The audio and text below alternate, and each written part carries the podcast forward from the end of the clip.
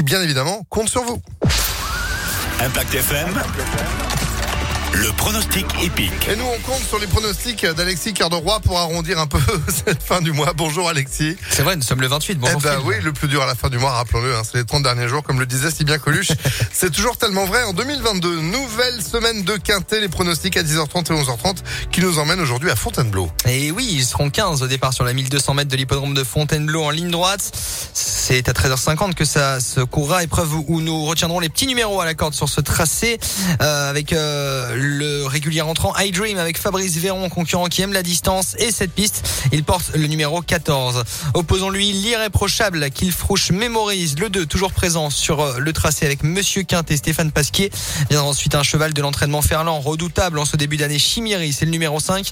Pareil pour le 13, même maison, Snow Empress avec Michael Barzalona. Enfin de pareiller malgré le poids, Mubaleg, auteur d'une rentrée encourageante. 14, 2, 5, 13, As et 12 en cheval de complément. Euh, Gagnant récemment sur euh, le parcours à Fontainebleau, il peut confirmer à la cote de 20 contre 1. 14, 2, 5, 13, As et 12. Demain, euh, toujours en plat, distance dite classique à Saint-Cloud sur 2400 mètres fil. Eh ben, c'est noté. Merci beaucoup Alexis pour les Merci. pronostics de ce lundi à retrouver en replay sur